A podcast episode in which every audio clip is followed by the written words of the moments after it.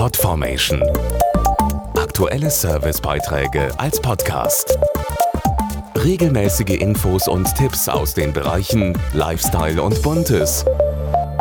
Es ist das dritte Mal, dass eine Fußball-Europameisterschaft gleich in zwei Ländern über den Rasen geht. 2000 in den Niederlanden und Belgien, 2008 in Österreich und der Schweiz. Und jetzt dreht sich vom 8. Juni bis zum 1. Juli in Polen und der Ukraine drei Wochen lang alles rund um den Fußball. Doch nicht nur darum. 16 Mannschaften und 31 hoffentlich spannende Spiele, bis der Europameister 2012 feststeht. Alle vier Gruppen sind sehr stark. Das deutsche Team trifft auf die Niederlande, Portugal und Dänemark.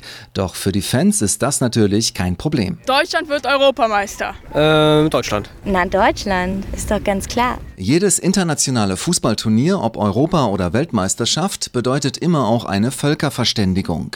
Das unterstützt die Initiative Anstoß zum Frieden des Volksbundes Deutsche Kriegsgräberfürsorge. Dazu Peter Bülter. Beim Fußball braucht man Teamgeist, Respekt und Fairness. Das ist bei der internationalen Arbeit des Volksbundes genau das Gleiche. Wir arbeiten für Frieden und Verständigung.